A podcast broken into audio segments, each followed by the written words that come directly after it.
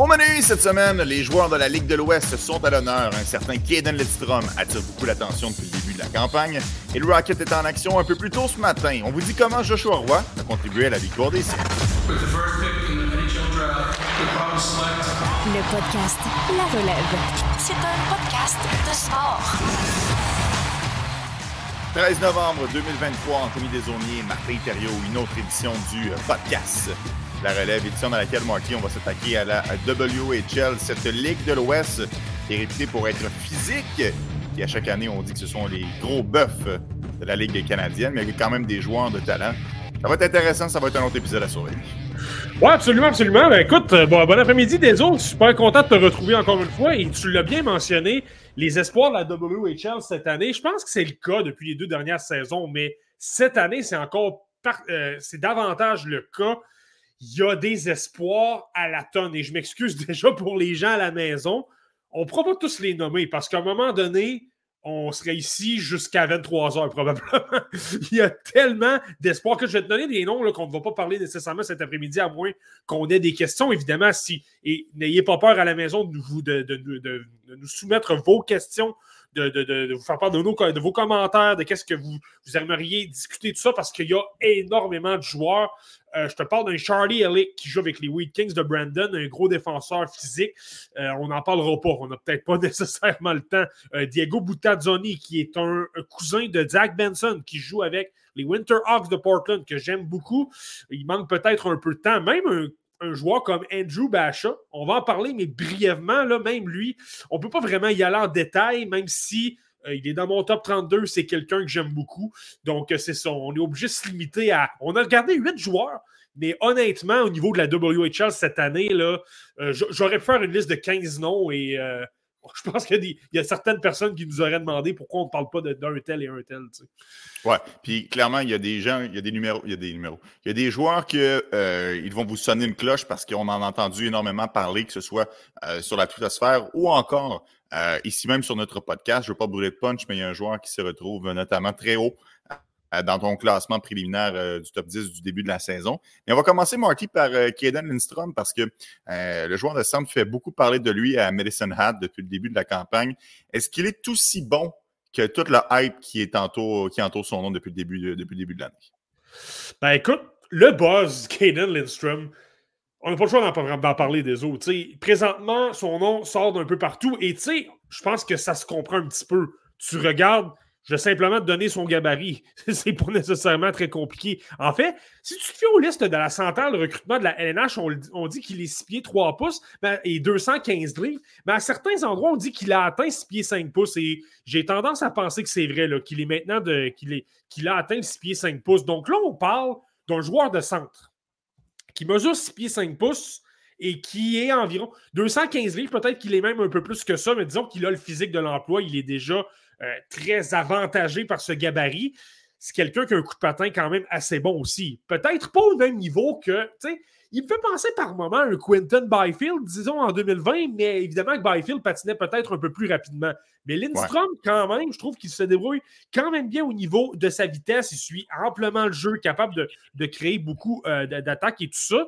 Euh, et là, évidemment, Lindstrom, c'est là que ça le rend intéressant. Donc, un gros joueur de centre qui est très bon au, cercle mise au jeu. C'est 55% de taux de réussite. Il se débrouille très bien à ce niveau-là. Et là, par-dessus le marché, mais c'est quelqu'un qui contrôle très bien la rondelle. C'est quelqu'un qui a des mains extraordinaires, étant donné qu'il a un très gros gabarit, est capable de foncer à l'intérieur, capable de se faufiler entre deux ou trois joueurs. Et aussitôt qu'il y a une ouverture, ben là, soit va repérer un coéquipier, soit va décocher des tirs. Et c'est l'autre aspect dans son cas. Son tir sur réception est extrêmement dévastateur. Il tire extrêmement fort, autant des poignets, autant euh, sur réception. Donc, tu sais, si tu ajoutes tout ça, Deso, tu as un joueur de centre qui décoche des tirs comme le feu. Et tu sais, je trouve qu'il y, a une bonne compréhension du jeu également. Est-ce que c'est lui qui a la meilleure compréhension du jeu? Pas nécessairement. C'est pourquoi moi, personnellement, présentement, il y, a certaines personnes qui en parlent comme un espoir top 5 présentement. Moi, pour l'instant, je me garde une gêne. Je ne suis pas certain qu'il y a nécessairement la compréhension du jeu d'un euh, Berkeley, d'un.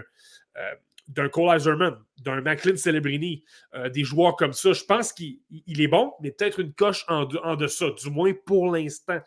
Mais pour le reste, au niveau gabarit, au niveau lancé, euh, puis il se débrouille quand même bien, justement, dans les coins, mais on le voit, c'est quelqu'un qui frappe extrêmement fort. Il y a déjà une très grosse âme, donc ça, tu, tu me connais des là, les joueurs qui sont extrêmement physiques, qui brassent la cabane un peu. Mm-hmm. Euh, j'ai toujours adoré ce petit aspect-là. Puis Lindstrom, là, même au même au mondial des moins de. Même à la Coupe Linka Gretzky, il montrait peut-être moins de choses au niveau offensif. On, pouvait dire, OK, je pense que je peux le voir au minimum comme un excellent centre de troisième trio.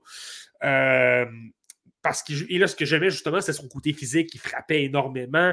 Euh, il, trouvait une façon de, changer l'allure d'un match par son intensité, tout ça. Mais là, en plus, il est capable euh, d'apporter de l'attaque ça, change complètement le portrait.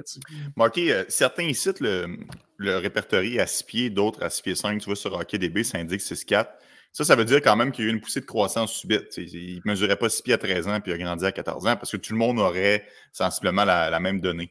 Est-ce qu'il est quand même confortable dans son corps ou il n'est pas encore 100% à l'aise avec ses mensurations? Est-ce qu'il est capable de, tu sais, comme mettons un Yespiri Kotkaniemi, on le sentait qu'il n'était pas 100% euh, en symbiose avec, avec ses outils auxquels il disposait? C'est-tu la même chose dans le cas de Kaden Lindstrom où il est bien, il est bien confortable avec son, sa grande charpente? Euh, c'est une excellente question, Deso. Moi, je pense qu'il est, est, très à l'aise avec sa charpente. Je pense que, tu je comprends ce que tu veux dire. Là, par moment, au niveau du coup de patin, ça devient un peu laborieux. Ton, mm-hmm. euh, disons que tes jambes ne sont plus capables de supporter nécessairement la, la, soudaine grosse ossature que, que, tu possèdes. Donc là, tu patines un peu plus en, euh, comme Bambi, si tu veux. C'est donc que tu, patines un peu plus dans, le beurre et tout ça.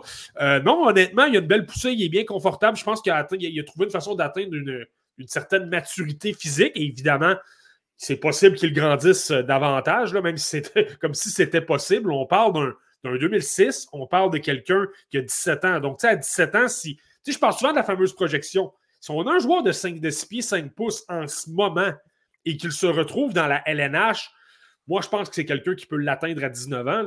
Euh, disons qu'il se retrouve dans la LNH à 6 pieds 6 pouces et 200. On s'entend que le, fait de prendre du poids, ce n'est pas un problème pour lui, mais disons qu'il l'atteint à 230 livres, qu'il devient extrêmement dominant. Et pour l'avoir surveillé, il n'y a aucun problème avec la pression physique. même les gros joueurs de 6 pieds 4 pouces de la WHL qui ont 19 ou 20 ans, là, ils les débordent avec aisance, c'est facile. Évidemment que ça va être un défi dans la LNH. Il va, pour la première fois de, sa vie, il va affronter des joueurs qui sont euh, ben, ça, plus expérimentés, plus gros, plus forts, savent mieux comment euh, attaquer le porteur, euh, mhm. soutirer les rondelles et tout ça. Mais malgré tout, tu es obligé de dire que ça va être un avantage extrêmement intéressant, même dans la LNH. C'est franchement, franchement bon, vraiment. Là, Marky, euh, évidemment, il y a un buzz. Euh, probablement que si vous nous écoutez euh, aujourd'hui, c'est pas la première fois que vous entendez parler de Caden Edstrom. Tu l'as dit, Marky, il y a certaines personnes qui avancent, qui pourraient même être placées jusque dans le top 3 sur des listes finales. Toi, ce n'est pas ton cas, du moins pas en ce 13 novembre. Ça serait quoi, disons, sa plus grosse lacune dans le jeu de, de Caden Lidstrom? Ben, grosse lacune. Il n'y a pas nécessairement de lacune. Comme je te disais, c'est que j'ai l'impression pour l'observer un peu. En fait, il y, en aurait deux, je te dirais. c'est ça. Le côté sens du jeu, sens du hockey, tout ça, là, évidemment, je parle d'une comparaison avec les meilleurs de ce repêchage-là. Donc, Artem Levchunov avec euh, Sam Dickinson, Cole Iserman, euh, Macklin Celebrini, même Berkeley Catton qu'on parlera tantôt.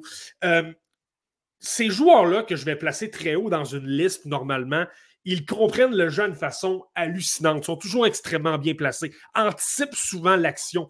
Euh, il y a un joueur qui va réaliser tel jeu, il va tout de suite aller euh, couper une passe parce qu'il est capable d'anticiper le geste. Euh, tu sais, même au niveau défensif, et Lindstrom est bon défensivement, c'est pas ça que je veux dire. Il va appuyer ses défenseurs également, mais tu vois, de temps à autre, je trouve qu'il décolle peut-être un peu trop rapidement de sa zone. Euh, c'est pas nécessairement le joueur, tu sais, je parle de supporter les défenseurs par moment, d'aller s'offrir un support à ses alliés pour aider le jeu de transition. Je trouve qu'il y a des lacunes un petit peu à ce niveau-là. Il y a intérêt davantage à justement se replier un petit peu plus. Là, par moment, c'est qu'on le voit en échec avant, veut appliquer de la pression, veut frapper, parce que je viens de t'en parler, c'est une très grosse force, mais en mhm. même temps, on parle d'un joueur de centre. Donc, et il y a 17 ans. Il y a amplement le temps d'améliorer. Moi, je pense que euh, s'il y a un aspect qui s'améliore très bien avec euh, du vidéo, avec des conseils d'entraîneur, euh, peu importe où il va jouer dans sa carrière, ben, c'est bien sur le plan défensif, donc je ne suis pas nécessairement inquiet. Mais il y a peut-être ce petit élément-là, le petit côté positionnement. Euh, comment faire en sorte que tes relances soient plus efficaces? Comment faire en sorte que les Tigers de Minnesota récupèrent la rondelle plus facilement et qu'on se retrouve, qu'on est capable d'exploiter un bon jeu de transition? C'est peut-être ce petit détail-là. Encore une fois, on est au début de la campagne. Je peux peut-être multiplier mes visionnements et voir que ça va s'améliorer dans le futur. C'est vraiment pas exclu. Euh, il y aurait peut-être cet aspect-là, mais bon, ça demeure un espoir de haut niveau. Là. Ça demeure quelqu'un que tu dois considérer euh, pour le top 10 et je ne suis pas nécessairement d'accord pour l'instant, mais je comprendrais très bien ceux qui l'ont euh, top 5 aussi. Tu Kaden Ledstrom, 6-4, 6-5 à voir. Évidemment, on aura plus de détails lorsque la centrale de recrutement dévoilera sa liste finale, mais ça reste un gros bonhomme qui va attirer beaucoup d'attention d'ici la fin de la campagne. Un peu comme Barkley Catton, Marky, que tu avais quand même placé troisième sur ta liste préliminaire euh, de, de la saison qu'on a fait il y a quoi déjà un mois? Ça va, ça va très vite. Euh, Barkley Catton, par contre, beaucoup plus petit, hein? euh, un gabarit complètement différent. A d'autres forces, se démarque d'autres façons. Qu'est-ce que tu peux nous dire de plus sur Barkley Catton, Marty, euh, jusqu'à maintenant? Ouais, ben là, c'est ça. Berkeley Catton, disons qu'on parle davantage. Tu sais, on, parlait de Lindstrom avec son physique qui l'avantageait beaucoup, mais le sens du hockey, je suis peut-être moins certain. En passant, Caden Lindstrom, petite parenthèse, euh, tu sais, je parlais de son coup de patin. Je pense qu'il peut l'améliorer davantage parce que je trouve que sa technique de patinage n'est pas toujours euh, super efficace. Je trouve qu'il patine peut-être un peu trop. Euh, comme s'il courait au lieu de patiner, de profiter de ses, de ses enjambées, vraiment d'y aller de pousser efficace. Donc, ça, c'est à surveiller dans son cas. Mais dans le cas de Berkeley Catton, tu l'as mentionné, donc plus petit gabarit. Clairement, où, est la force de Lindstrom? C'est pas mal la faiblesse de Berkeley Catton. Niveau physique, euh, il peut se faire frapper plus facilement. Euh, lorsque tu sors euh, épaule à épaule dans une confrontation un contre un, il peut perdre davantage la rondelle et tout ça. C'est peut-être un peu moins évident. Donc, dans le cas de Berkeley Catton, c'est clairement ce qui doit travailler. Mais au niveau de l'intelligence, je l'ai répété, ce n'est pas pour rien qu'il était troisième de ma liste préliminaire. C'est parce que c'est un joueur qui est extrêmement intelligent. C'est quelqu'un qui se positionne très bien. Euh, c'est quelqu'un qui va justement très bien supporter ses défenseurs. Va toujours euh, très bien travailler euh, dans sa zone. Et pour le jeu, tu sais, lorsque je parlais du jeu de transition, être bien placé, supporter ton ailier, être capable d'effectuer d'excellentes relances avec vitesse pour exploiter le front défensif de l'autre côté, on en a un excellent exemple ici. Toujours bien, toujours, toujours attentionné aux détails, toujours au bon endroit et il a un bon coup de patin, donc capable de transporter la rondelle de l'autre côté. Euh, il a un bon lancer, ça c'est correct, mais sa grosse force au niveau offensif, c'est vraiment sa créativité, c'est sa capacité de manœuvrer la rondelle à quand même haute vitesse, capable de déborder euh, les défenseurs et tout ça. Il va garder souvent la rondelle quand même longtemps. Et là, ben, ça le rend imprévisible. Ça être capable d'effectuer des, des, feintes d'épaule un petit peu. Euh, donc, capable de déborder euh, les, défenseurs et tout ça, vraiment capable de faire circuler la rondelle dans la zone adverse. Et bien là, en avantage numérique, ça devient une, une très grosse force. Donc, je dirais que dans, le cas de Berkeley Catton, c'est vraiment les, choses qui sont les plus, euh, les plus intéressantes dans son cas. Ben, Marty, tu disais, euh, lorsqu'on s'est parlé il y a un mois, parfois, il va tenter des passes compliquées, puis ça va occasionner des revirements, puis ça fait en sorte que ça peut donner certains cheveux gris à des entraîneurs-chefs. Bon, là, tu as revu quelques matchs de Berkeley Catton cette semaine parce que c'est évidemment le, but de notre podcast de, se faire des visionnements de ligues spécifiques. As-tu l'impression que ça s'est amélioré? As-tu l'impression qu'il a apporté des ajustements nécessaires ou, euh, les ajustements n'ont pas encore été faits puis les mêmes erreurs sont revenues? Euh, ouais, honnêtement, les matchs que j'ai regardés dernièrement, je te dirais, euh, ça, remontait quand même à c'était quand même assez récent, donc je me suis concentré sur beaucoup d'autres joueurs de notre, de hmm, notre groupe euh, d'éléments de, la, WHL cette année. Mais de ce que j'ai pu observer, oui, ça demeure quand même quelque chose à, à surveiller dans son cas. Et je pense que ça ce qui est une force à ce niveau-là, évidemment, par moment, mais ben, tu vas te faire prendre un petit peu. Là. Euh, si tu tentes de réaliser beaucoup trop euh, de fin de jeu offensif, alors que tu as de la pression, que tu as deux ou trois joueurs qui s'amènent sur toi, là, ça devient peut-être un petit peu plus compliqué. Là, mais évidemment, tu forces le jeu. Euh, ben, par moment, il faut donner le mérite à l'adversaire aussi. Si on est capable de comprendre, de prévoir la manœuvre, ben là, on est capable d'intercepter, d'intercepter des rondelles et tout ça. Moi, il y a un aspect que je C'est sûr que les joueurs, euh, les joueurs qui tentent des jeux, c'est souvent les joueurs qui font le plus de revirements dans une saison. si tu te contentes de lancer la, rondelle par la bifitrée en sortie de zone, euh, tu ne seras pas affecté, mais au final, est-ce que tu contribues offensivement? Donc, c'est des statistiques quand même à prendre euh, à, la légère.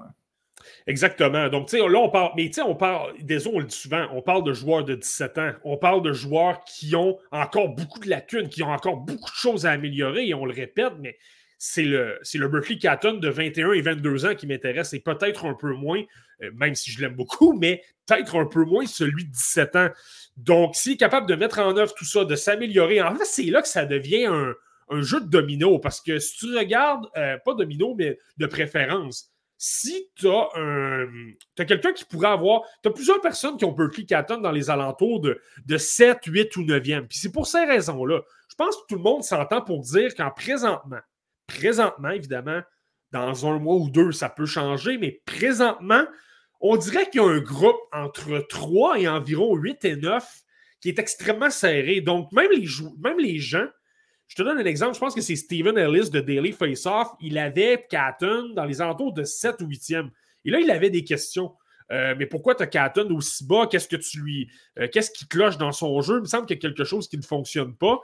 Puis il disait euh, c'est tout simplement que la compétition est extrêmement féroce. Donc pour l'instant, je le classe derrière certains autres joueurs. Ce n'était pas précisé nécessairement pour la raison pour laquelle, par contre, moi j'ai l'impression que c'était le côté gabarit, justement. Et le côté, tu sais, j'en ai déjà parlé des autres, ça c'est quelque chose que je vais surveiller dans les prochaines semaines. Et ça m'a chicoté aussi dans les derniers matchs son énergie. Je ne sais pas, je t'avais déjà parlé de ça. On dirait que dans les deux matchs en deux soirs, les trois en trois, clairement, il est moins dynamique en attaque. Pas qu'il est désastreux, capable d'apporter de l'attaque et au niveau vitesse, je te disais par moment, on disait qu'il est peut-être un peu moins vite. Ça, je pense que c'est correct, mais malgré tout, lorsque ça vient le temps de prendre des décisions, de, euh, de réaliser des jeux, tout ça, c'est comme, tu sais, tu le sais, des autres ont probablement déjà disputé des compétitions où tu étais peut-être moins euh, en forme sur le plan physique. Quand, ben tu, traînes un, quand tu, tires, tu traînes un peu de la, de la patte et tout ça, que tu tires de la langue et tout ça, et que tu es fatigué, bien souvent, tu vas précipiter tes gestes. Tu vas y aller d'un. Moi, mon exemple, je vais donner mon exemple quand je jouais au hockey, par exemple. Euh, plutôt que de donner deux, trois bons coups de patin pour revenir sur ton repli défensif, là, tu as tendance à utiliser ton bâton davantage, le porter au niveau des mains ou des hanches de l'adversaire. Et là, ben, soit tu te rends vulnérable à une punition ou à, un revirement, justement, parce que plutôt que de voir constamment le jeu, d'exploiter les faiblesses et là, ben, de vouloir créer de l'attaque, ben, tu essaies simplement de survivre. Donc là, tu tentes quelque chose et là, tu es beaucoup moins rapide, tu es plus prévisible aussi. Euh, là, c'est là que tu perds la rondelle, puis là, c'est là que tu peux réaliser, euh, provoquer, causer des revirements. On sous-estime beaucoup la fatigue physique va entraîner la fatigue mentale aussi. Donc, c'est sûr que si tu es une demi-seconde en retard et que tu n'es pas à 100% ben, la passe aussi part une demi-seconde en retard parce que tu vois l'ouverture en, en, délai, puis là, ben, ça fait en sorte que l'adversaire est en mesure d'intercepter. Donc, oui, ça, c'est sûr, Marky. En même temps, euh, les trois matchs en trois soirs, à quel point est-ce que c'est pertinent dans l'optique de la Ligue nationale de hockey.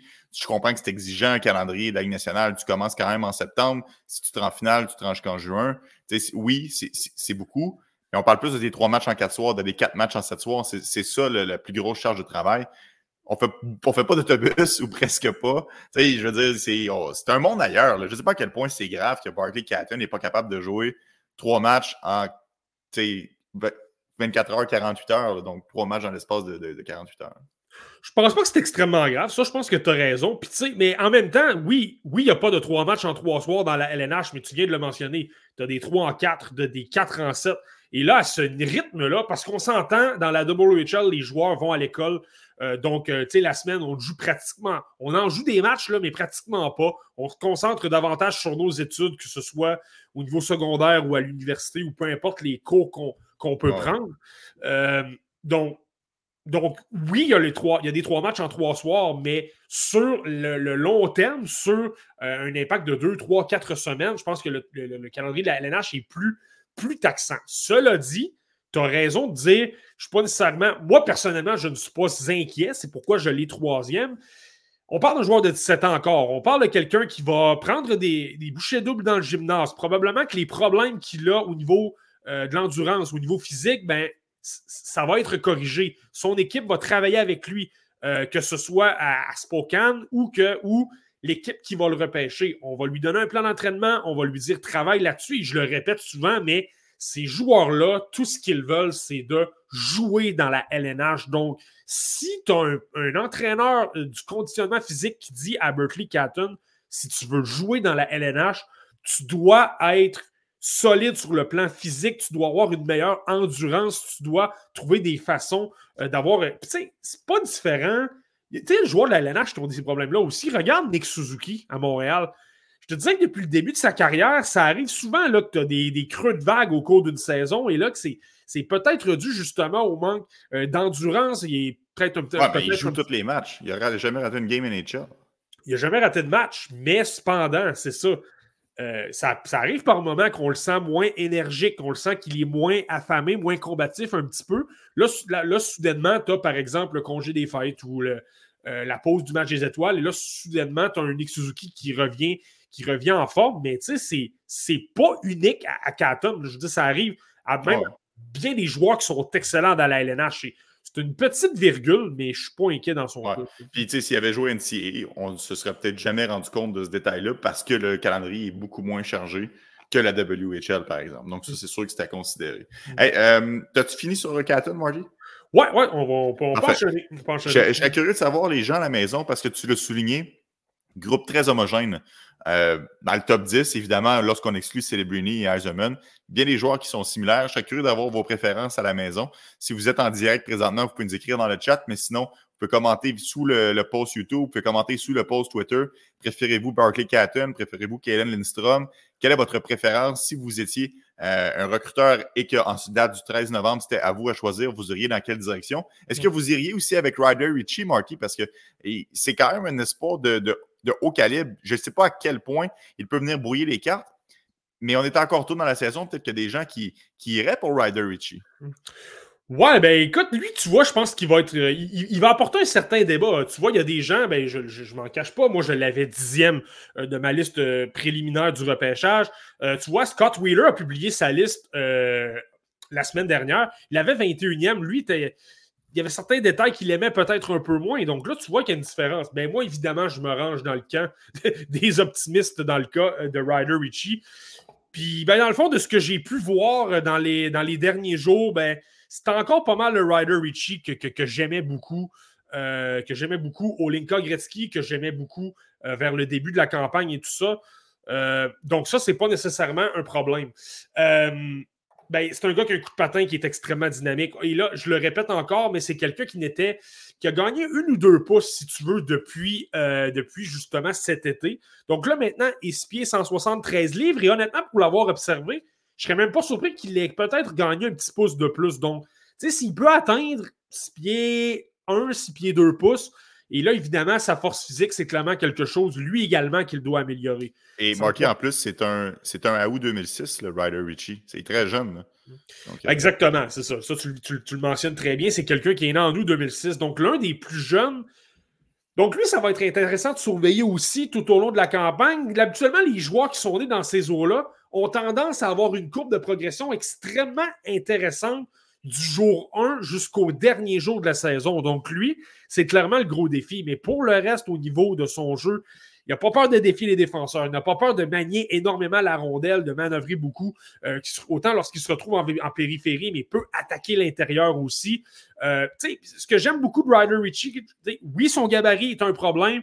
Euh, lui a un peu le même problème que Catton. Par moment, tente un peu trop de jeu, tente de manier un petit peu trop la rondelle. Là, tu lui mets de la pression et là, ben, il peut remettre la rondelle facilement à un adversaire. Là. ça peut se compliquer un petit peu. Donc, il y a clairement ce problème-là, mais au moins, Richie, ce qui me rassure personnellement, c'est que son éthique de travail est extrêmement bonne. On le voit constamment dans les coins. Il prend son bâton, il est toujours en train de mettre beaucoup de pression. Ça lui permet, même s'il n'est pas le plus imposant, de gagner quand même des batailles. Est-ce qu'il les gagne toutes?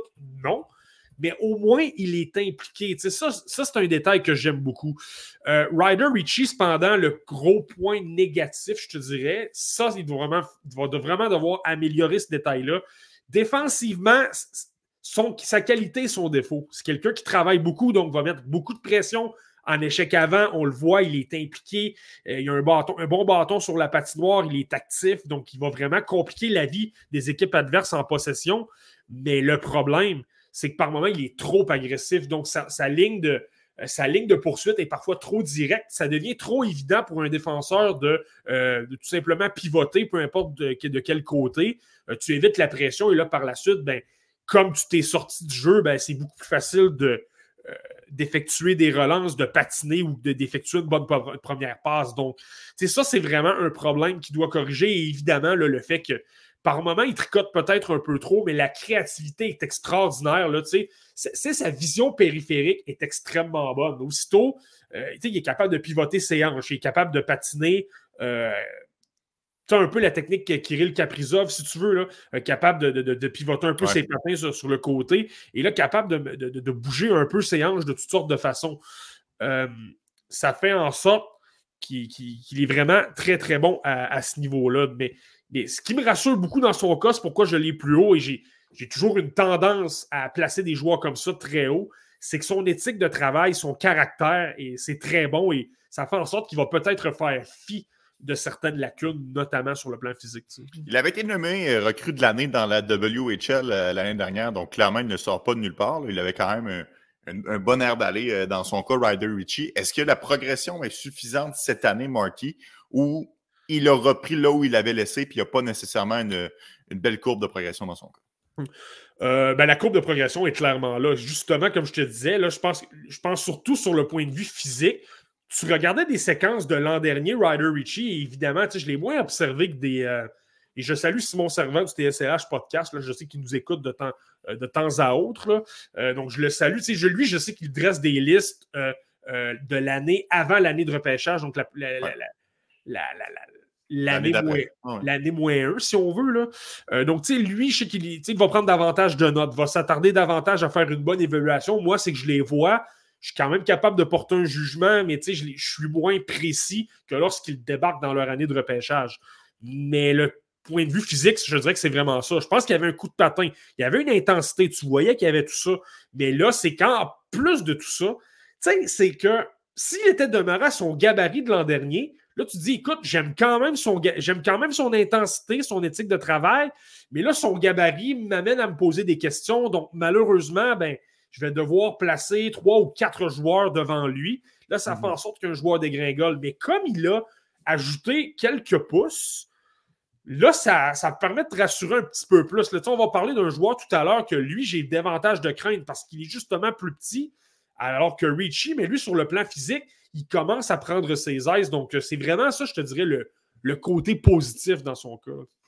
Intéressant, Marky. Euh, Ryder Ritchie, quand même un joueur qui va être à surveiller euh, d'ici la fin de la saison. 6 pieds, 173 livres. Tu as mentionné Simon. Euh, je m'en voudrais de passer à côté. Ils l'ont, teasé sur les réseaux sociaux aujourd'hui. Ils diffuseront bientôt leur top 32 préliminaire en vue du prochain repêchage. Toujours intéressant à écouter les gars du TSLH. Donc, si jamais vous avez du temps dans les prochains jours, ça devrait sortir éminemment. Donc, à ne pas manquer. Toujours intéressant à surveiller. Bon, Marty, tu as, fait allusion à Scott Twitter et de sa liste, c'est vrai que c'est toujours une référence, donc évidemment, on suit ça avec beaucoup d'attention. Ryder Ritchie est à 21e, mais il a quand même placé euh, un joueur intéressant au 10e rang, Carter Yakemchuk, euh, le joueur des Hitmen de Calgary. Qu'est-ce que tu as à nous dire sur Yakemchuk, Marty? Ouais, lui, il est assez intéressant, Carter Yakemchuk. C'est quelqu'un que j'aime, j'aime quand même bien, mais moi, personnellement, je l'ai un peu plus loin parce que c'est un peu tout ou rien dans son cas. Carter Yakemchuk joue avec les Hitmen de Calgary, c'est un défenseur droitier. Parfois, on peut le voir à gauche. Donc, il est capable de jouer des deux côtés. Ça, c'est pas un problème dans son cas. Euh, c'est un gros défenseur de gros gabarit, donc 6 pieds 3 pouces, 190 livres. Euh, c'est peut-être pas le joueur qui. Je te dirais qu'au premier coup d'œil, il ne semble pas rapide, mais si tu l'observes dans une bagarre un contre un avec un adversaire, tu vas te rendre compte que soudainement, sa, sa poussée est extrêmement intéressante. Il a un très gros coup de patin. Ça fait en sorte que ben, il est capable de rejeter des rondelles en fond de territoire, va transporter la rondelle lui-même, va, va vraiment mettre beaucoup de pression. Ça, clairement, c'est une de ses grosses forces, Carter Biakemchuk. Il, il adore transporter la rondelle. Euh, parfois, c'est pratiquement trop.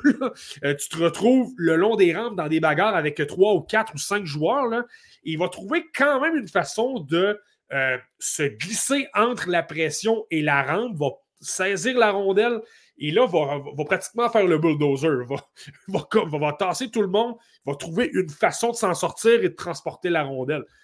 Ce qui est un défaut là-dedans par moment, c'est que si euh, justement tu es peut-être un peu trop téméraire, ça, ça, ça, ça fait en sorte que tu crées des revirements, ça fait en sorte que tu, euh, remets la rondelle à l'adversaire. Donc, tu sais, ça, c'est pas nécessairement euh, toujours une bonne chose, mais bon, au moins, c'est quelqu'un qui a une confiance, c'est quelqu'un qui veut vraiment transporter beaucoup la, rondelle.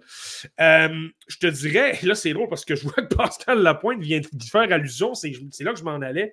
Carter Yakemchuk et j'ai regardé un match contre Caden Lindstrom, justement, des, Tigers de Minnesota. Chaque fois qu'ils étaient dans les coins, ça se donnait des coups de bâton. Il y avait des mêlées après les sifflets. Euh, ça, se parlait beaucoup. Clairement, euh, je te dirais, dans ce match-là, Lindstrom avait été très bon, mais il a pratiquement fait sortir Yakemchuk de ses gonds. Euh, et là, je me disais, est-ce que c'est quelqu'un qui se sort de son match? Et c'est le contraire. J'ai regardé d'autres rencontres et là, c'est. Il avait la même attitude. Il frappait des joueurs, il, terminait ses mises en échec, même si le jeu était terminé. Euh, il était souvent impliqué dans des mêlées. Donc, ça, je te dirais que c'est un aspect moi, que je trouve intéressant chez Yakemchuk et que certaines personnes vont adorer, vont le placer encore plus loin euh, que moi. Euh, il a un excellent tir, donc il décoche. C'est pas nécessairement quelqu'un qui est, qui est dans l'imprévisibilité, qui fait des, des, très grosses feintes et qui a une énorme mobilité. Et de toute façon, avec sa, avec sa taille, c'est certain que c'est un peu plus difficile, mais il décoche rapidement. Ça va être un ou deux maniements de rondelles, décoche au filet. je pense que ça fait en sorte qu'il va avoir du succès quand même dans la LNH parce qu'il a un excellent tir, mais le problème, c'est ça, c'est que je trouve qu'au niveau de sa première passe par moment, ça complique beaucoup la vie. Euh, là, je trouve que sous pression, euh, il tendance à connaître beaucoup de revirements. Il se débarrasse la rondelle facilement, l'envoie un peu n'importe où. Là, ça fait en sorte que l'adversaire ben, obtient des chances de marquer. Et là, par moment, tu as, du chaos. Et tu sais, je te dirais, il a une excellente portée. Il est bon à un contre un. Donc, lorsque tu veux mettre de la pression le long de la rampe et tout ça, il n'y a pas de problème. Mais par moment, je trouve qu'il peut être perdu. On dirait que par moment, il oublie son homme, il se fait déconcentrer par quelque chose, et là, ben, soudainement, tu as des buts parce que Yakemchuk euh, euh, échappe son homme. Donc, tu sais, il est très gros physiquement, il n'y a pas de problème à un contre un, mais par moment, moi, je trouve qu'il se fait. Euh, c'est ça. Il, commet un peu, pratiquement une crampe au cerveau. Tu sais, je te donne un exemple. À un moment donné, il y a un joueur qui a filé au filet. Je pense que c'était Andrew Basha. Il file au filet, il déborde avec une feinte, puis il est foncé directement dans Yakemchuk. Il n'y a pratiquement pas de raison pour laquelle il l'a laissé filer. Mais malgré tout, il, c'est arrivé quand même. Mais tu sais, euh, ultimement, Marty, il y a les outils. Le, le, coffre est bien rempli. C'est juste une question de savoir comment s'en servir. Est-ce que tu penses qu'avec les années, euh, bien dirigé dans un programme, avec un entraîneur-chef vraiment qui s'attarde à lui, pour être capable de corriger ces lacunes-là et de devenir un excellent défenseur?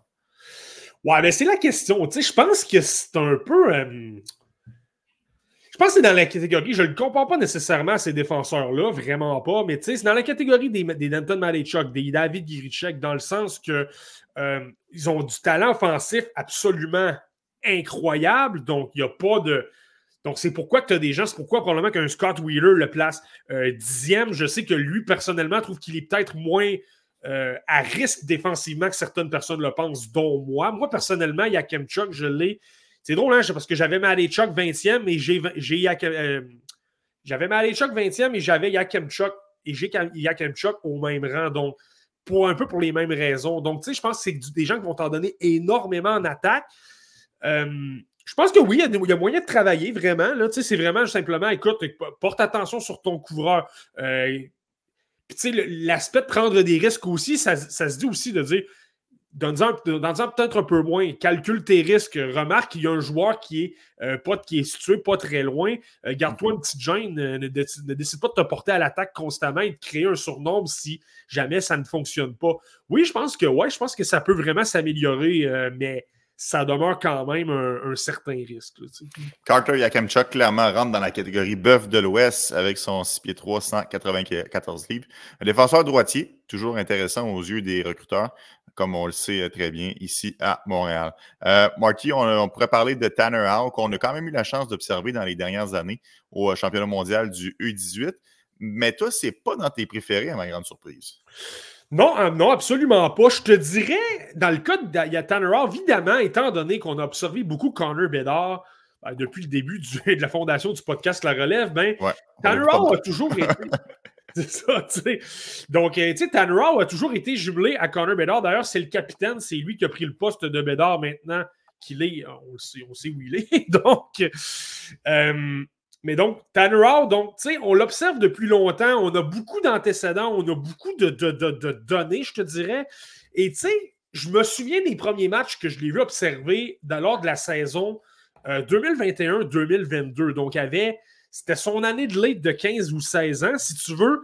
Et déjà, le talent lui sortait par les oreilles. Déjà, c'est quelqu'un qui avait une, combativité extraordinaire, défiait les défenseurs. Tu sais, oui, il y avait Bédard, mais de temps à autre, tu pouvais dire, écoute, Tanner Howe, il va être, il va être assez bon. Quelqu'un qu'on va mettre dans les alentours du top 15 ou du top 20 lorsqu'on va arriver en 2024. Il- tu, vois qu'il a un bon sens du hockey, tu vois qu'il se place super bien, tu vois qu'il supporte ses coéquipiers, récupère les rondelles, est toujours placé dans les endroits libres et tout ça. C'est pas un problème. Il a un excellent tir. Il a des mains euh, très vives, donc il joue, il est actif, donc il n'y a pas de problème. Même défensivement, je trouve qu'il s'en sort bien. Il est, il est quand même bien positionné, il travaille bien, tout ça.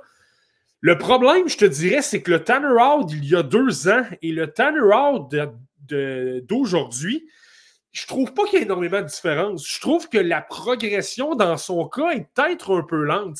J'en parlais comme un top 15. en tout cas, du- Dans ma tête, c'était un top 15 il y a deux ans. Et là, présentement, je le regarde et je me dis, les mains sont encore là, mais est-ce qu'il s'est vraiment amélioré? Sais, ça va, bien, sur le plan statistique, mais c'est un late aussi. là. C'est quelqu'un qui est né en novembre 2005, donc c'est peut-être un peu normal qu'il est un peu plus dominant. Tu sais, si tu le compares à un Ryder Richie, justement, là, mais Richie, c'est l'un des plus jeunes. Tu as pratiquement un an de différence entre les deux. Donc là, c'est là que je me dis, ben, j'ai pas le choix d'y aller avec un Richie qui est également combatif, a des mains également en or, euh, patine très bien, peut-être un peu moins. euh, euh, davantage de coffre à prendre. Là. Tanner Howe est quand même c'est 182 livres. Mais pour le reste, je sais pas, je trouve qu'il en apporte un peu moins. Et le petit détail qui me chicote un peu aussi dans son cas, je trouve pas qu'il a la, plus, la meilleure explosion sur patin. Je trouve qu'il il est pas lent. C'est quelqu'un qui suit quand même bien le jeu et il, il est pas en retard dans l'action. Mais je trouve qu'il manque peut-être une petite explosion. Ça fait en sorte qu'il pourrait être un, petit peu plus dominant et ça me rassurait un petit peu. Donc, tu sais, je l'ai quand même dans mon top 32. Je, je le considère quand même. Et tu n'as pas le choix de respecter l'effort. Tu n'as pas le choix de respecter euh, le talent de Tanner Howe. Mais on dirait que le côté explosion me laisse un petit peu sur mon appétit. tu sais. Ouais, ça s'est comme pas amélioré avec les années, ce, ce coup de patin-là qu'on avait quand même noté, euh, parce que tu l'as bien mentionné, là, on le suit depuis quand même quelques années, puis on se disait, tu sais, je pensais qu'il y avait place à amélioration. Je pensais, en fait qu'elle allait s'améliorer. Et il y, aura, a encore place à amélioration au moment où on se parle. Peut-être qu'il est dominant parce qu'il évolue dans un calibre inférieur. Est-ce que lorsqu'il va arriver dans la Ligue nationale de hockey, est-il assez bon pour compenser ce manque d'explosion-là? Elle est vraiment là, la question à 100 là, dans le cas de Tanner. Howe. Ouais, vraiment. Mais en même temps, Tanner House, il y, a, quelque chose qui joue en sa faveur. Tu vois, c'est drôle, je regardais le match d'hier contre les Wheat Kings de Brandon. Euh, Regina perdait 2 à 0 et on a gagné 4 à 2. Et s'il y a un joueur qui a pris les choses en main, c'est justement Tanner Howe. Euh, c'est retrouvé en avantage numérique. Euh, premier but. Euh, c'est posté devant le filet, si je ne me trompe pas. Un très gros lancé, ça s'est très, bien passé. C'est ça, c'est un tir en avantage numérique. Son, poste est vraiment à droite. C'est quelqu'un qui aime décocher des tirs. Son tir des poignets est quand même assez bon, donc capable de, battre des gardiens de but. Donc, tu sais, a fait sentir sa présence, réduit l'écart à 2 à 1. Par la suite, est revenu. Euh, c'est pas cassé la tête. A foncé, carrément au filet, a attiré la pression d'un défenseur. Euh, il a trouvé une façon de le devancer, a complété une remise devant le filet sur une, euh, contre-attaque. Euh, donc, tu as pris les choses en main. Lorsque tu parles d'un joueur qui veut faire, le- faire le travail pour son équipe, là, lui, clairement, il l'a eu. Ça, joue un peu en sa faveur, mais c'est ça. le manque de progression et le, puis tu sais, le coup de patin, je pense que où que ça peut le, venir le chercher aussi? Je trouve que par moment, lorsqu'il tente de manœuvrer avec la rondelle, un peu comme un Richie, lui aussi, il y a des pertes de rondelles. Lorsqu'un adversaire applique un, bon- bâton actif et tout ça, je trouve qu'il y a beaucoup trop de pertes de rondelles. Lorsqu'il est dans les coins, lorsqu'il y a des bagarres un contre un, il s'en sort. Il n'est pas nécessairement qu'il se, se fait dominer physiquement, mais on dirait que par sa prise de décision, là, je trouve qu'il y a trop de pertes de rondelles et tout ça. Ça, c'est l'autre détail qui me, me chicote peut-être un petit peu dans le cas de, dans son cas. Donc, Tanner Hall, un attaquant qui va être à surveiller tout au long de la saison. Euh, Marty, je vais t'amener sur euh, Adam Jeko du côté des All Kings d'Edmonton parce que lui, il est intéressant. Bon, ce n'est un autre qui a un, gabarit assez, euh, assez imposant, mais c'est surtout qu'il est pas mal tout seul dans son équipe euh, qui se démarque depuis le début de la saison. Donc, est-ce que ça est-ce que ça vient pas brouiller un petit peu les cartes dans l'évaluation que tu fais d'Adam Jeko? Ouais, ben Adam Yetcho des eaux, c'est un cas tu sais, je te parlais de Beckett Seneca euh, la semaine dernière. Là. Je te disais que ça entre un peu dans la même catégorie. Il est assez intriguant. Qu'est-ce qui va arriver avec lui? J'ai aucune idée. Pour vrai, on, va voir, on va voir comment ça va se dérouler. On va voir sa progression offensive. On va voir sa progression physique et tout ça. Euh, dans le cas d'Adam Yetcho, euh, ben, c'est ça, tu l'as. Euh, tu l'as bien mentionné. Il joue avec une mauvaise équipe, premièrement. Il est à peu près tout seul. Les All Kings d'Edmonton, là, en clair, si je prends l'an dernier, c'était de loin la pire équipe. On avait une fiche de 10 victoires en 68 matchs et euh, on était à 16 points des avant-derniers. Donc là, tu sais, quand tu dis mauvais, c'est mauvais pas à peu près. Donc, ça, ça, complique un peu les choses. Tu sais, lors d'un joueur qui peut t'alimenter, te repérer dans les bons endroits, euh, pour être capable de créer de l'attaque et tout ça, il y a même pas personne. Il y a peut-être le check, il y a Wojtek Porte, et encore là, c'est pas nécessairement une machine offensive, c'est davantage un, joueur bien placé, il a un bon coup de patin, il a une bonne première passe, mais c'est un gars davantage défensif. Donc, tu sais, ça complique les choses. Mais Adam Yetcho, c'est là que c'est intéressant. Il est 6 pieds 5 pouces, mais il était 6 pieds 3 pouces de mémoire au Linka Gretzky. Donc, il a déjà pris 2, euh, pouces. Et pour avoir observé un peu sa progression depuis le début de la saison, euh, c'est quelqu'un que avec l'équipe tchèque, a joué à l'aile. Je sais qu'il a joué davantage au centre euh, lorsqu'il était dans la, euh, la, Ligue finlandaise des moins de 20 ans l'an dernier. Donc, c'est pas, pas qu'il manquait d'expérience, mais on dirait qu'au niveau de la WHL, au, départ, il jouait comme un ailier. Je trouve qu'il mettait beaucoup de pression, des, gâchettes avant.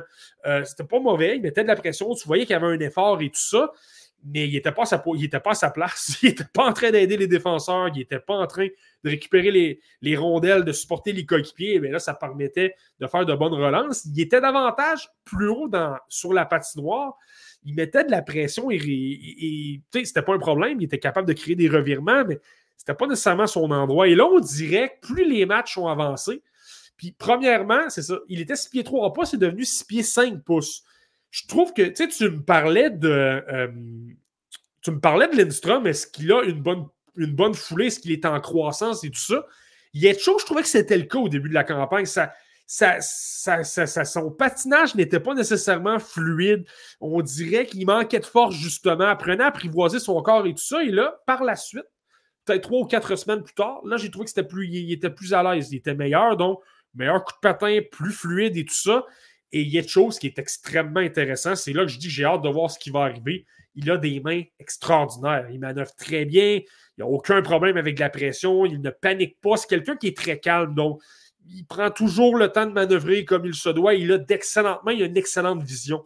Donc, il est capable de faire des passes soulevées, capable de, de pivoter très rapidement sur lui-même. Et il a une capacité, lui, également, de tourner ses hanches à, à haute vitesse. Donc, ça devient un aspect qui est extrêmement intéressant dans le cas d'Adam Yetcho. Et là, si tu es 6 pieds 5 pouces, que tu bouges très bien, tu as une très bonne vision de jeu, je trouve qu'il est un peu trop euh, altruiste. Il tente beaucoup trop de, remettre la rondelle à ses coéquipiers. Il a d'excellentes occasions de tir.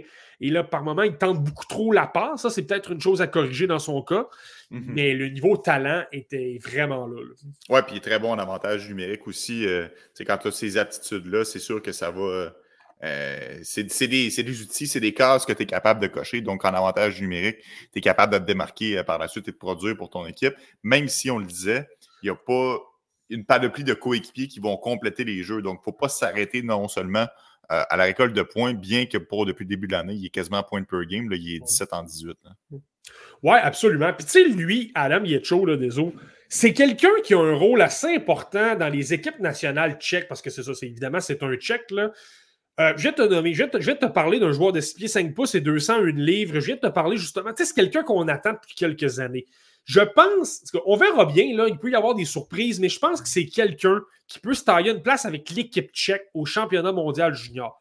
Là, si ça arrive, qu'il débarque dans un match contre le Canada, contre les États-Unis, avec des, des Roger McGrorty, des Jamie Snuggeroo, des, des gros bonhommes, des gars talentueux, des gars plus vieux que lui euh, en passant, ben et qu'il se démarque, qu'il montre de belles choses, qu'il devient essentiellement un, un Kulik, si tu veux.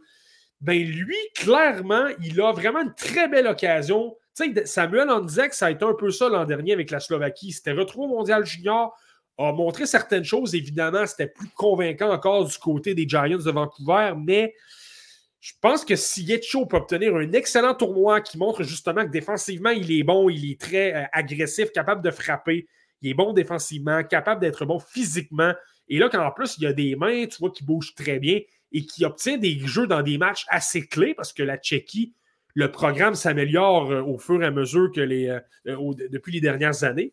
Lui, encore une fois, c'est quelqu'un qui peut. Tu sais, présentement, la centrale de recrutement, le côté A, mais c'est à peu près la, le seul endroit où on le voit d'une façon avantageuse, mais ce tournoi-là pourrait le placer, euh, pourrait le propulser très haut dans les listes.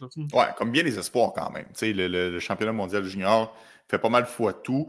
Euh, pour monsieur, madame, tout le monde, c'est une occasion de voir des, des, des espoirs qui n'ont pas eu la chance de voir.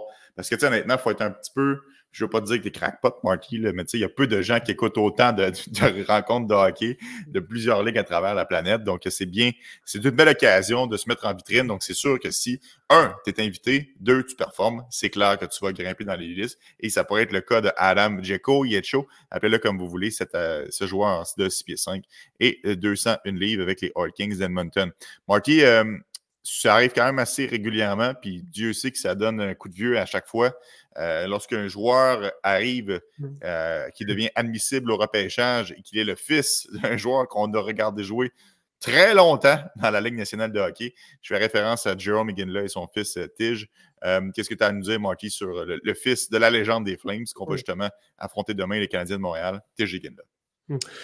Ouais, ben écoute, Tige Eginla, ben évidemment, tu viens de le mentionner. Simplement par le fait que tu t'appelles Eginla, ben ça devient extrêmement euh, ça devient extrêmement intéressant. Et tu sais, si tu veux prendre des, des, des, des, bases, si tu veux, du jeu de son père, je pense qu'il a appris beaucoup de choses. Tu, tu vois que le, tu est quand même assez intelligent. Je te dirais que c'est la, la gros la grosse force dans son cas, tu le sais que j'aime ça, désolé, mais justement, son sens du hockey est extrêmement développé. Est-ce que c'est dû au fait qu'il a passé son enfance dans des vestiaires de la LNH à, Calgary? C'est possible. Mais euh, je trouve qu'il se positionne extrêmement bien. Il est toujours très, très responsable. Et lui, capable de jouer aux deux endroits, capable de jouer au centre, capable de jouer à l'aile. Euh, c'est quelqu'un qui supporte bien ses défenseurs lorsque c'est nécessaire. Lorsqu'il est lié, on le voit travailler, couvre très bien ses pointes. C'est extrêmement rare que tu le vois euh, se faire prendre au dépourvu. Et tu sais, Egan avec Jerome, était un gars qui travaillait extrêmement fort. Oui, c'était un marqueur et tout ça, mais il travaillait très fort. On n'avait pas peur de se rendre au filet. Il frappait beaucoup. Il était un travailleur infatigable sur une patinoire. Ben, là, c'est la même chose. Tu le vois constamment impliqué, constamment en échec avant.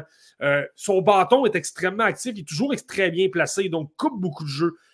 Coupe des passes et tout ça. Donc, tu sais, il est extrêmement intéressant. Moi, je le trouve vraiment très bon. Je trouve qu'il est très complet euh, dans, les deux aspects. Le, gros défi, je te dirais, dans son cas, c'est peut-être le, le, côté offensif qu'il faut surveiller. Je trouve qu'il est extrêmement mobile, il est extrêmement agile. Lorsqu'il est en espace restreint, capable de manier la rondelle, de vraiment euh, créer des jeux, tout ça, et là, par moment, peut garder la rondelle une seconde supplémentaire pour attirer de la pression, et là, par la suite, va alimenter ses coéquipiers. Il n'y a pas de problème. C'est quelqu'un qui joue avec euh, Andrew Crystal euh, de temps à autre sur le même trio. Donc, disons que ça, peut aider à amener une production offensive.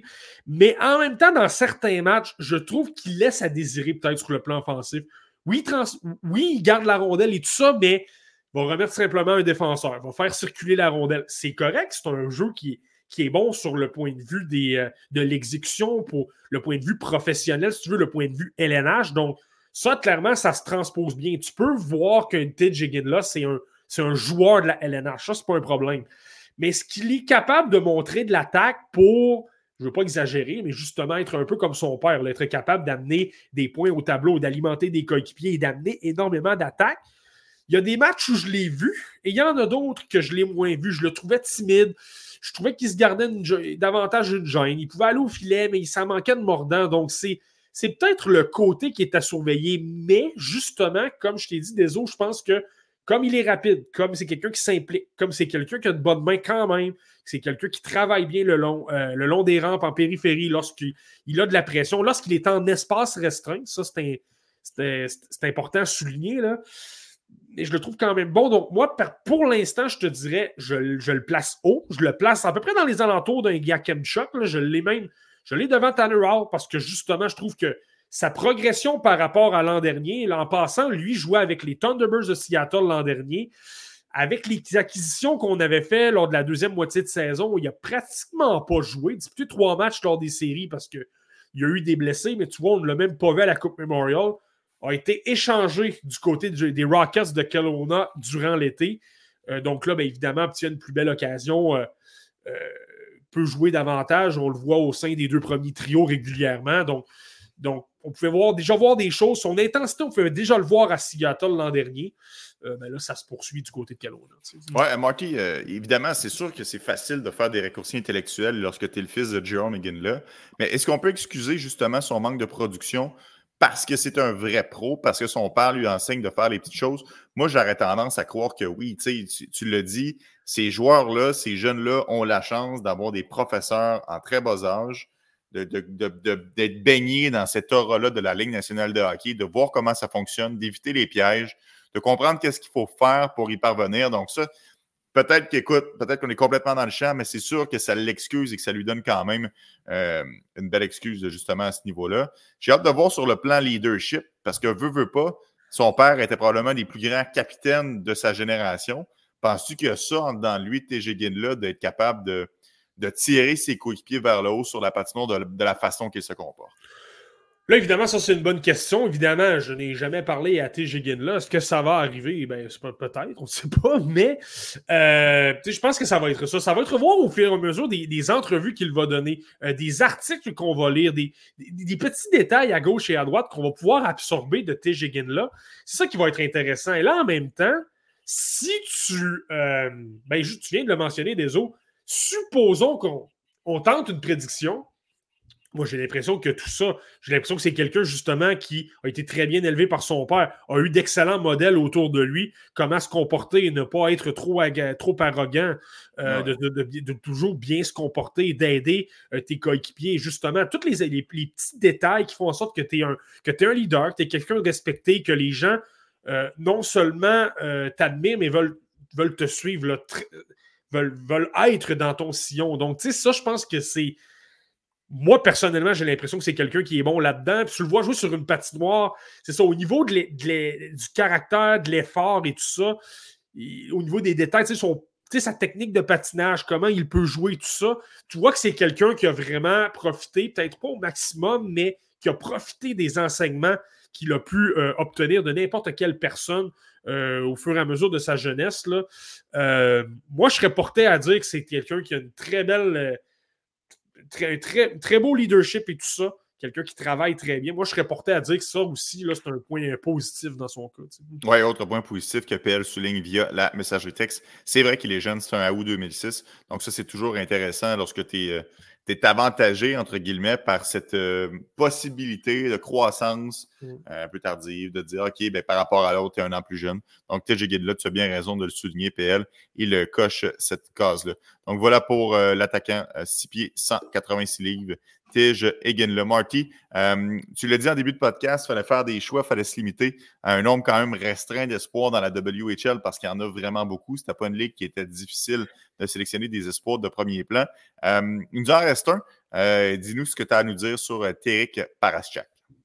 Ouais, ben, Terek Parasak, on n'a pas vraiment le choix d'en parler des autres. C'est quelqu'un qui joue avec les Cougars de Prince George et lui, ce nom-là, à un moment donné, a commencé à faire fureur sur les réseaux sociaux parce que ben, au début, de la... on s'entend les Cougars de Prince George, c'est l'une des, sinon probablement la meilleure équipe de la WHL cette année, mais tu avais des Rally Hyde, des Coin Zimmer qui étaient dans les camps d'entraînement de la LNH.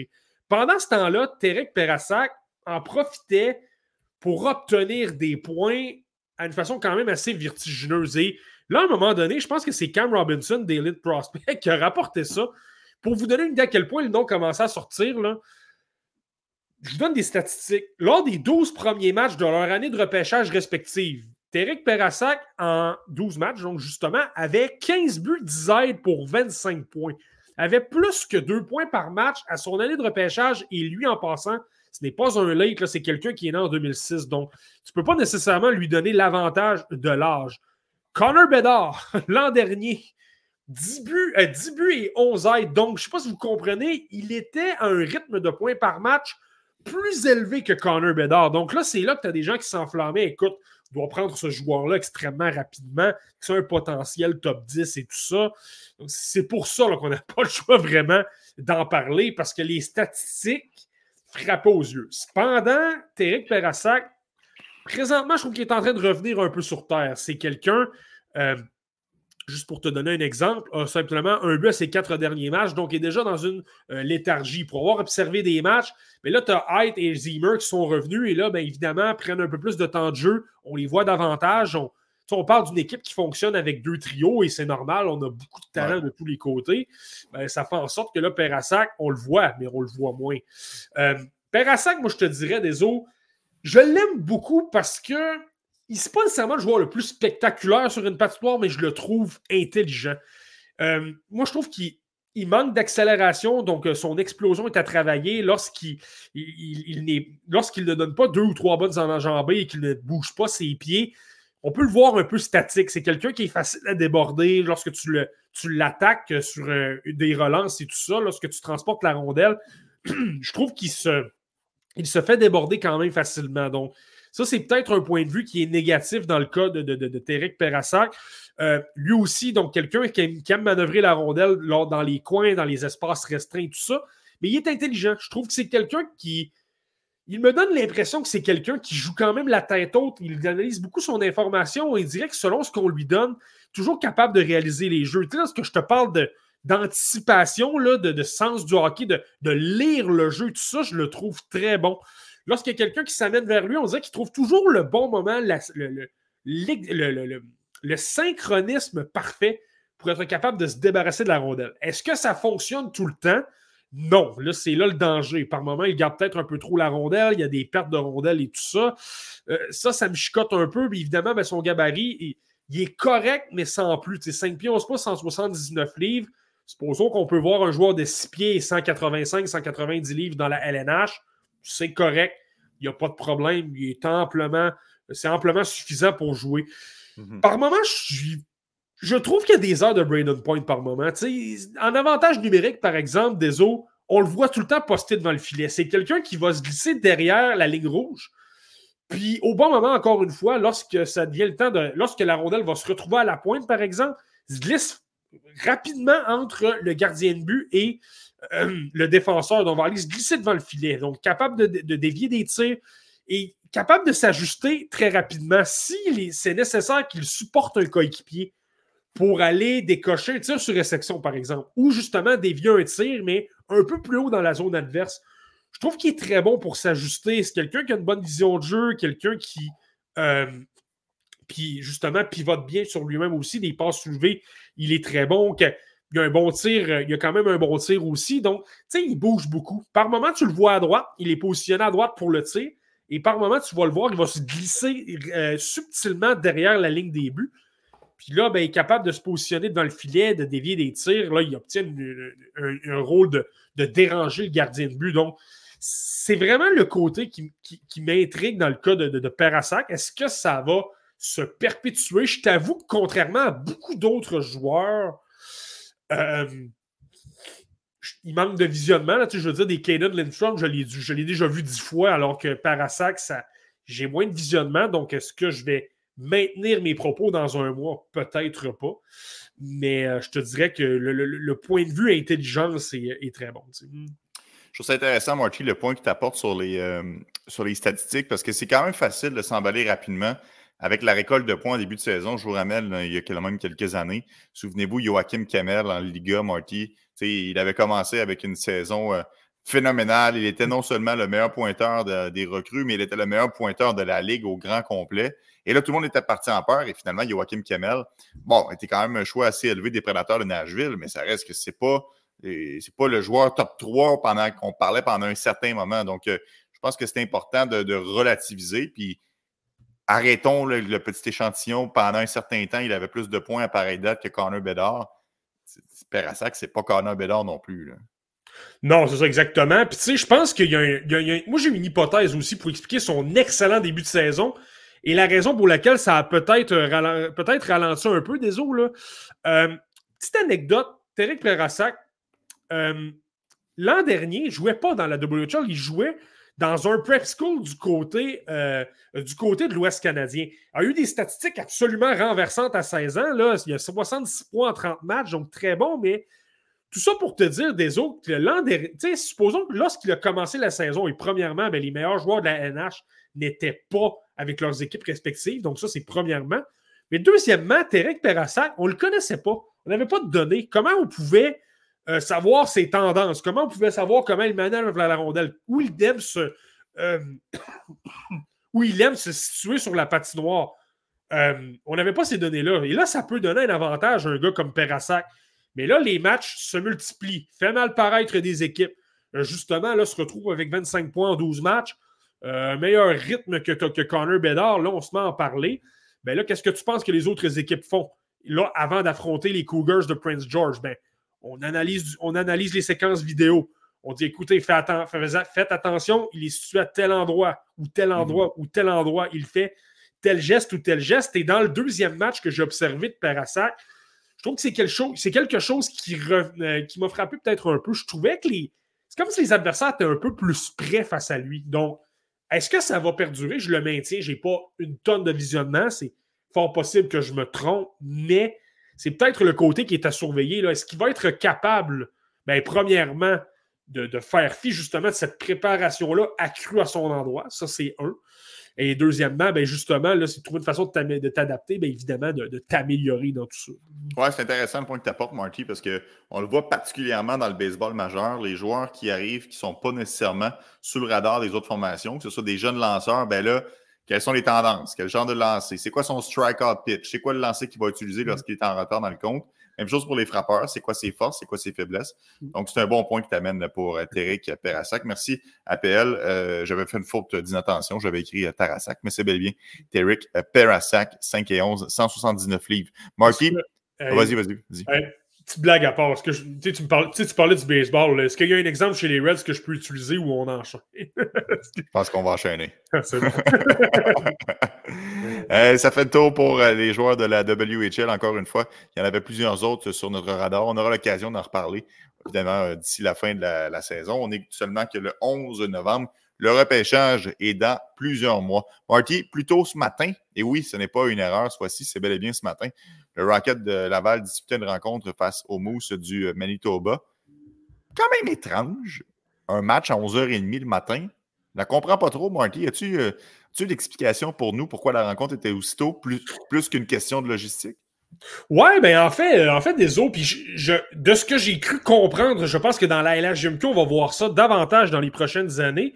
On voit ça beaucoup dans, dans le reste du Canada. Donc, euh, euh, on le voit en Ontario, on le voit dans l'Ouest canadien aussi. Et là, bien, on le voit à Winnipeg ce matin. Ce qu'on fait, dans le fond, c'est qu'on réserve des journées scolaires. C'est des sorties scolaires où euh, toutes les écoles, je te donne un exemple, je n'ai pas, pas, étudié la question en profondeur dans le cas du match de ce matin, mais on rassemble plusieurs écoles de la région de Winnipeg. On les amène dans l'amphithéâtre. Dans premièrement, ça crée une très, très belle atmosphère. Je pense qu'on va va créer ça surtout dans des endroits où justement on a peut-être de la difficulté au niveau euh, des assistances, où on a de la difficulté d'amener des gens et tout ça. Ben là, au moins pour, euh, pour l'espace d'un match, tu le sais à quel point des enfants, ça peut faire énormément de bruit, ça peut être extrêmement.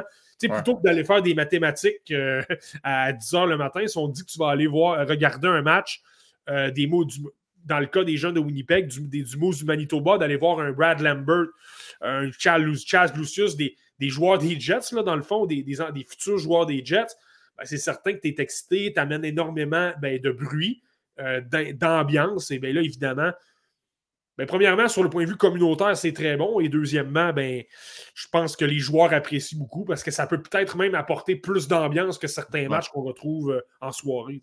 Tu, tu mentionnes que les joueurs apprécient. Je suis curieux de t'entendre parce qu'on dit souvent que les joueurs de hockey, c'est des bébites de routine. Tu sais, les joueurs ont besoin de faire le petit dodo, le petit repas. Après ça, on arrive à l'arena à la même heure, on passe par le même chemin. D'avoir une rencontre à, Winnipeg, ça devait être à 9h30 ce matin. Mm. Ça entend que c'est quand même assez déboussolant. Là, euh, les joueurs, euh, ils viennent juste de se lever. Ben, clairement, ils ne se lèvent pas à 9 h, là, mais la machine n'est pas pareille. Penses-tu que les joueurs apprécient réellement ça, du moins les joueurs visiteurs en plus? Euh, ouais, là, ça, tu un bon point, des autres. C'est clair que pour le point de vue préparation, je te cacherai pas que, tu sais, pour avoir. Puis, tu sais, l'exemple est bon des autres, tu sais. Euh, pour avoir souvent parlé avec des anciens joueurs de la LNH, là, lorsqu'on parlait de. Je, salue d'ailleurs Pascal Leclerc, l'ancien gardien de la LNH qui a joué pour les Blue Jackets et les, sénateurs d'Ottawa, m'avait déjà mentionné cette anecdote-là. Il me parlait pour un gardien de but, surtout la, la, perspective d'un gardien de but. Il me disait les matchs en après-midi, les samedis après-midi, je détestais ça parce que justement, puis lui, il disait que j'étais une débite de routine, j'avais besoin vraiment de faire les choses euh, comme il se doit pour être, pour être prêt euh, à disputer ma rencontre. Mais il disait justement, c'est pas la même chose. Donc, tu n'as même pas de sieste parce que c'est beaucoup trop tôt. C'est c'est l'après-midi. Euh, tu n'as pas nécessairement, pour, pour ceux qui, sont à l'aise là-dedans, euh, tu n'as pas nécessairement d'entraînement d'avant-match, donc pour aller te réchauffer, pour te sentir comme il se doit au niveau euh, des mains, du tir, des choses comme ça. donc, j'ai pas de difficulté à. C'est drôle, hein, le Rocket de Laval n'a pas eu un très gros match pour commencer la rencontre. Est-ce que ça peut s'expliquer de cette façon-là? Peut-être. Il y avait énormément de revirements. Les défenseurs euh, leur première passe était constamment ratée. J'ai trouvé que William Trudeau, entre autres, n'a pas eu un très, très bon début de rencontre. Est-ce que ça peut s'expliquer de cette façon-là? Euh, peut-être, mais, oui, tu un bon point. des. Toute la préparation est un peu bousillée, mais en même temps, ben, tu le fais pour les partisans, donc tu n'as pas vraiment le choix. Ah, intéressant point de, de, de La Pointe Vizina qui mentionne que Bruno Gervais à RDS racontait que dans ce genre de match-là, c'est spécial pour les joueurs parce que rendu en troisième période, il n'y a plus de spectateurs parce qu'ils sont tous retournés à l'école. Donc, tu passes une ambiance survoltée. À finalement, bon, ben, l'heure du dîner est arrivée, donc on quitte euh, l'amphithéâtre pour aller justement dans, sur le retour des bancs scolaires. Merci pour euh, la précision, mm. euh, Pascal. bon, Marky, bon, revenons au match plus dans l'aspect hockey. Tu m'as parlé de William Trudeau. Je suis content de savoir que ça a été. ben, je suis pas content de savoir que ça a été difficile. Je suis content d'avoir l'information. Mm. D'un point de vue positif, allons-y dans le positif parce que le Rocket, quand même, une saison, disons-le, en deçà des attentes, bien que prévisible de par le fait que c'est une équipe très jeune. Je pense que certains s'attendaient un peu plus. Mais ils ont quand même passé le balai du côté de Winnipeg. On a gagné hier, on a gagné ce matin. Et ce matin, notamment grâce à deux joueurs qui ont vraiment été les bougies d'allumage à l'attaque, Joshua Roy et Sean Farrell. Ouais, ben ça a été extrêmement intéressant dans leur cas. Tu sais, j'avais déjà observé, évidemment, là, anecdote, ça faisait peut-être quelques semaines que j'avais pas observé le Rocket. J'avais, j'avais regardé beaucoup de matchs au début de la campagne et tout ça. Puis vers les, derniers matchs que j'avais observés, je commençais à noter justement une, petite chimie entre Joshua Roy et euh, Sean Farrell. Est-ce que j'étais surpris? Pas nécessairement, parce que les deux joueurs sont extrêmement intelligents. Les deux joueurs aiment jouer justement avec des joueurs qui comprennent comment ils fonctionnent. Tu sais, si tu, penses à un autre niveau, mais que tu joues avec un, l'autre, ton autre coéquipier, lui ne comprend pas nécessairement que tu vas diriger à quel endroit ne va pas comprendre que tu vas réaliser tel type de jeu parce que ce n'est pas dans l'ABC du hockey. Si tu veux, euh, ça peut devenir compliqué parfois pour ces ce genre de joueurs-là. Mais Joshua Roy et Sean Farrell, de ce que j'ai remarqué dans le match, et je, je, pense que ça a apparu encore dans le match de, cette, de, ce matin, est-ce que ça a été parfait sur tout? Moi, non. Moi, je te dirais même que Joshua Roy a eu un, ça a été là à se mettre en marche. Je trouve qu'il y avait beaucoup de revirements. Il était, était pas. Tu sais, le mauvais Joshua Roy, là, on l'a vu au début de la rencontre, il n'était pas nécessairement impliqué. Euh, tu sais, lui, tu parlais de la routine, ça l'a peut-être affecté. Il avait tendance à se débarrasser de la rondelle plus facilement. Il, me semble qu'il y avait moins de mordants dans ses replis défensifs. Ça, ça laissait un peu plus à désirer. À partir de la, je te dirais, de la milieu, du, euh, milieu de la rencontre, ça s'est amélioré. On l'a vu davantage utiliser son coup de patin. On l'a vu davantage utiliser justement sa vision de jeu, euh, trouver les ouvertures, trouver une façon de se libérer, d'obtenir des rondelles et tout ça. Et c'est ça. Ce qui m'a frappé, c'est que dans des certains gestes qui peuvent être assez compliqués à lire, à, anticiper, mais ben là, les joueurs, justement, se trouvaient. Je te donne un exemple. Le but de Joshua Roy, euh, c'est arrivé à la suite d'un revirement. Puis, premièrement, c'est quelque chose de comprendre que Brady Keeper est en mesure de provoquer un revirement à la ligne bleue adverse euh, et faire en sorte également que la rondelle ne sorte pas de la zone. Donc, c'est une chose de comprendre ça, de comprendre qu'on va être capable de créer de l'attaque. Immédiatement, Joshua Roy, lorsqu'il a vu ça, a bifurqué, retourné au filet. Mais de se retrouver au filet, on s'entend Brady Keeper, il était à droite à sa propre pointe. Ça, ça veut dire, mais il y avait Sean Farrell qui était de l'autre côté, par contre. Il a compris que Sean Farrell allait probablement lui remettre la rondelle et allait la lui remettre rapidement. Donc, il s'est dit, je vais être là parce que Farrell va me trouver tout de suite. Je le sais qu'il lui-même est intelligent. Je le sais à quel point il a une vision de jeu extraordinaire. S'il a besoin de marquer, il va marquer. Je ne suis pas inquiet, mais je sais qu'il va me trouver. Et qu'est-ce qui est arrivé? Keeper a remis la rondelle à Farrell. Farrell a gardé la rondelle peut-être euh, maximum une seconde. Ça s'est passé très rapidement. Tout de suite alimenté Joshua Roy. Un but facile dans une cage béante. Donc, tu sais, lorsque tu parles de chimie, de synchronisme, on dit souvent ça prend des matchs pour trouver, euh, pour trouver ces petits ajustements-là. Et Joshua Roy n'a pas eu besoin de ces premiers matchs-là, mais je pense surtout à Farrell lorsque je dis ça. Là le fait de se trouver, le fait de trouver les tendances, d'être plus en plus à l'aise dans un calibre de jeu, là, moi, je trouve qu'on l'a vu ce matin. Ouais, puis tu sais, on, l'oublie, là, Sean Farron, ça vient beau être un, un espoir repêché en 2020. Il, est à ses premiers coups de patin professionnels. Euh, oui, il a joué l'année dernière avec le Canadien de Montréal. Honnêtement, bien des gens l'ont oublié parce que il a peu joué, c'était pas dans des il n'a pas été extraordinaire, il n'a pas été flamboyant, il n'a pas été beaucoup utilisé non plus. Moi, je considère vraiment que c'est des. ouais, pour les gens qui s'en souviennent pas, c'était comme une remise vers le gardien, que le gardien. Euh, contre les Flyers. Contre les Panthers. les Panthers? Ouais. Ah, OK. Je n'assumerai pas celle-là. Mais ça pour dire que c'est vraiment, c'est vraiment de l'apprentissage. Je veux, veux pas. Il, euh, il commence là, vraiment ses premiers pas. Et là, tu regardes statistiquement parlant, c'est quand même 9 points en 12 matchs. C'est un petit bonhomme, c'est pas un gros gabarit, mais il se sert bien de son intelligence pour être capable de se démarquer sur la patinoire. Et je sais qu'il y a bien des gens à Montréal qui aimeraient ça, voir Joshua Roy avec le Canadien, puis qui aimeraient ça précipiter les choses parce qu'ils croient qu'il est prêt. Moi, je pense qu'on gagne justement à bâtir cette chimie-là, cette cohésion-là entre des jeunes joueurs qui apprennent à la dure, un petit peu parce que le Rocket n'a pas nécessairement un début de saison tout cassé, mais qui, justement, ne peuvent pas juste s'en sortir en étant renvoyés avec le Canadien. Ils doivent travailler, doivent trouver les solutions, doivent être en mesure de, justement, euh, patiner, pédaler un petit peu dans la boîte. Puis finalement, euh, pour l'instant, ça fonctionne, tant mieux. Peut-être que le Moose du Manitoba était peut-être un adversaire plus, euh, plus facile à prendre en fin de semaine. Est-ce que ça va se poursuivre dans les prochains jours? Qui sait?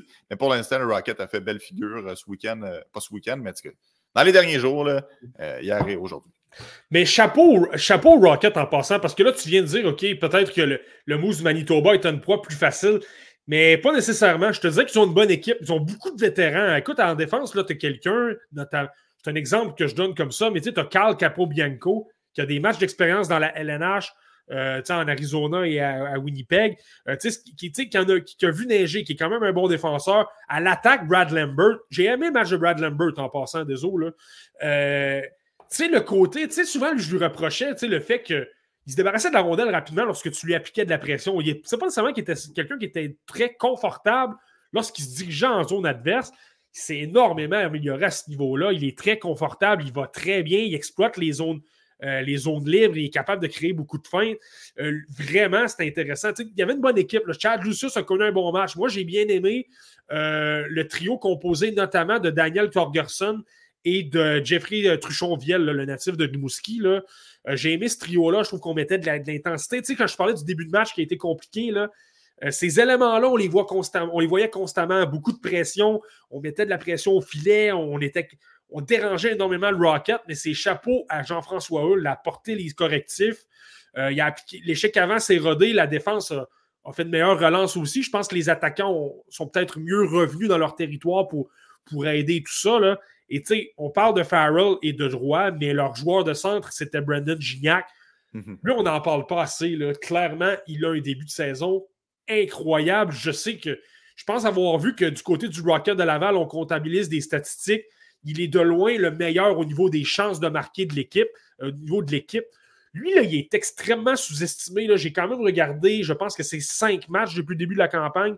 Il n'y en a pas un. Tous les autres joueurs ont eu des journées de congé, tout ça, des, les journées, c'était plus difficile, mais Brandon Gignac a été présent dans chacun de ces matchs-là. Et dans chacun des matchs, je te dirais, là, lorsque j'avais un top 5 à te nommer des meilleurs, là, il, était, il faisait partie faisait partie, il faisait partie du groupe. C'est dommage qu'il n'y ait pas de contrat avec les Canadiens. Je pense que c'est quelqu'un qui en mériterait un. Là. Euh, parce que clairement, ce qu'il montre, c'est impressionnant. Oui, puis bien les gens se disent parce qu'il n'est pas un produit du Canadien de Montréal, il n'a pas été repêché ici. On le regarde un petit peu de haut, on va avoir tendance à regarder les joueurs qu'on a vraiment été, euh, qu'on se souvient de leur année de repêchage puis qu'on s'est informé. Brendan Gignac, c'est quand même un ancien choix de troisième tour, c'est juste qu'il est plus vieux, vu que c'est un 2016 mais tu fais bien de le mentionner que, que c'est peut-être en raison de son contrat euh, qu'il va avoir un frein pour être rappelé dans la Ligue nationale de hockey parce qu'il avait été très bon au camp d'entraînement. Souvenez-vous, il avait vraiment été. C'était la portée à la défense aussi. C'était Kaden Goulet contre les sénateurs qui avait été frappé de dos et Gignac avait engagé le combat. Euh, tout ça pour dire que oui, tu fais bien de le mentionner, Marky, Brendan Gignac, un peu dans l'ombre, mais ô combien utile depuis le début de la campagne avec le Rocket de Laval. Euh, allons du côté du repêchage 2023. Les deux premiers noms qui ont, les deux premiers joueurs qui ont entendu leur nom être prononcés, Connor Bedard et Leo Carlson, ont vraiment un début de, carrière spectaculaire dans la Ligue nationale. Sans, surprise, je ne dis pas ça comme si, waouh, hein, quelle, quelle, surprise, mais plus dans le sens, euh, vraiment, ils répondent aux attentes. Bédard, pendant un moment, on sentait qu'il voulait que ça fonctionne, ça fonctionnait moins, mais là, clairement, il a pris ses aises. Hier, quelle performance. Il a 7 buts à ses 6 derniers matchs. Il est point per game, il est 13 en 13. Tout le monde savait que Connor Bedard allait être bon. De façon réaliste, j'avais peut-être avancé un 65 points. Certains y allaient qui allaient point per game, d'autres avançaient 100 points. Honnêtement, Marty, sky is the limit. À 18 ans, être capable de tenir son bout comme ça dans la Ligue nationale, c'est mm. vraiment incroyable. Pour vrai, tout, est vraiment possible. Si c'est drôle parce que, tu sais, on s'entend avant les deux ou trois derniers matchs, il produisait quand même un rythme intéressant, mais là, c'est rendu ailleurs. Là, c'est. Écoute, j'ai pas vu ça souvent. Je pense que c'est la première fois que je vois ça de ma vie, des eaux. Quelqu'un, là, à la fraction de seconde où il est sur la patinoire, pas à 3 ou 4 secondes, t'as donné ton enjambé et là, t'es prêt. Dès le moment où il met les pieds sur la patinoire, écoute, il y a, l'une de ses aides contre les. L'un de ses buts contre les, Panthers hier, là, il débarque sur la patinoire, il voit déjà qu'un joueur. Écoute, moi, personnellement, le premièrement, j'aurais perdu mon bâton. voir l'action arriver rapidement comme ça, qu'est-ce que je fais? ça m'aurait pris une seconde ou deux avant de comprendre, OK, je, je dois me placer à tel endroit. Lui a tout de suite je te dis, c'est fraction de seconde, créer un revirement, amener deux contre un de l'autre côté, trouver une façon de marquer. C'est impressionnant de voir à quel point il pense à un autre niveau. Et là, l'ajustement, j'ai bien aimé les ajustements de Luke Richardson aussi. On a changé les trios. Là, présentement, je joue avec Nick Folino et euh, Philippe Kourachev. Et ce que j'aime bien dans.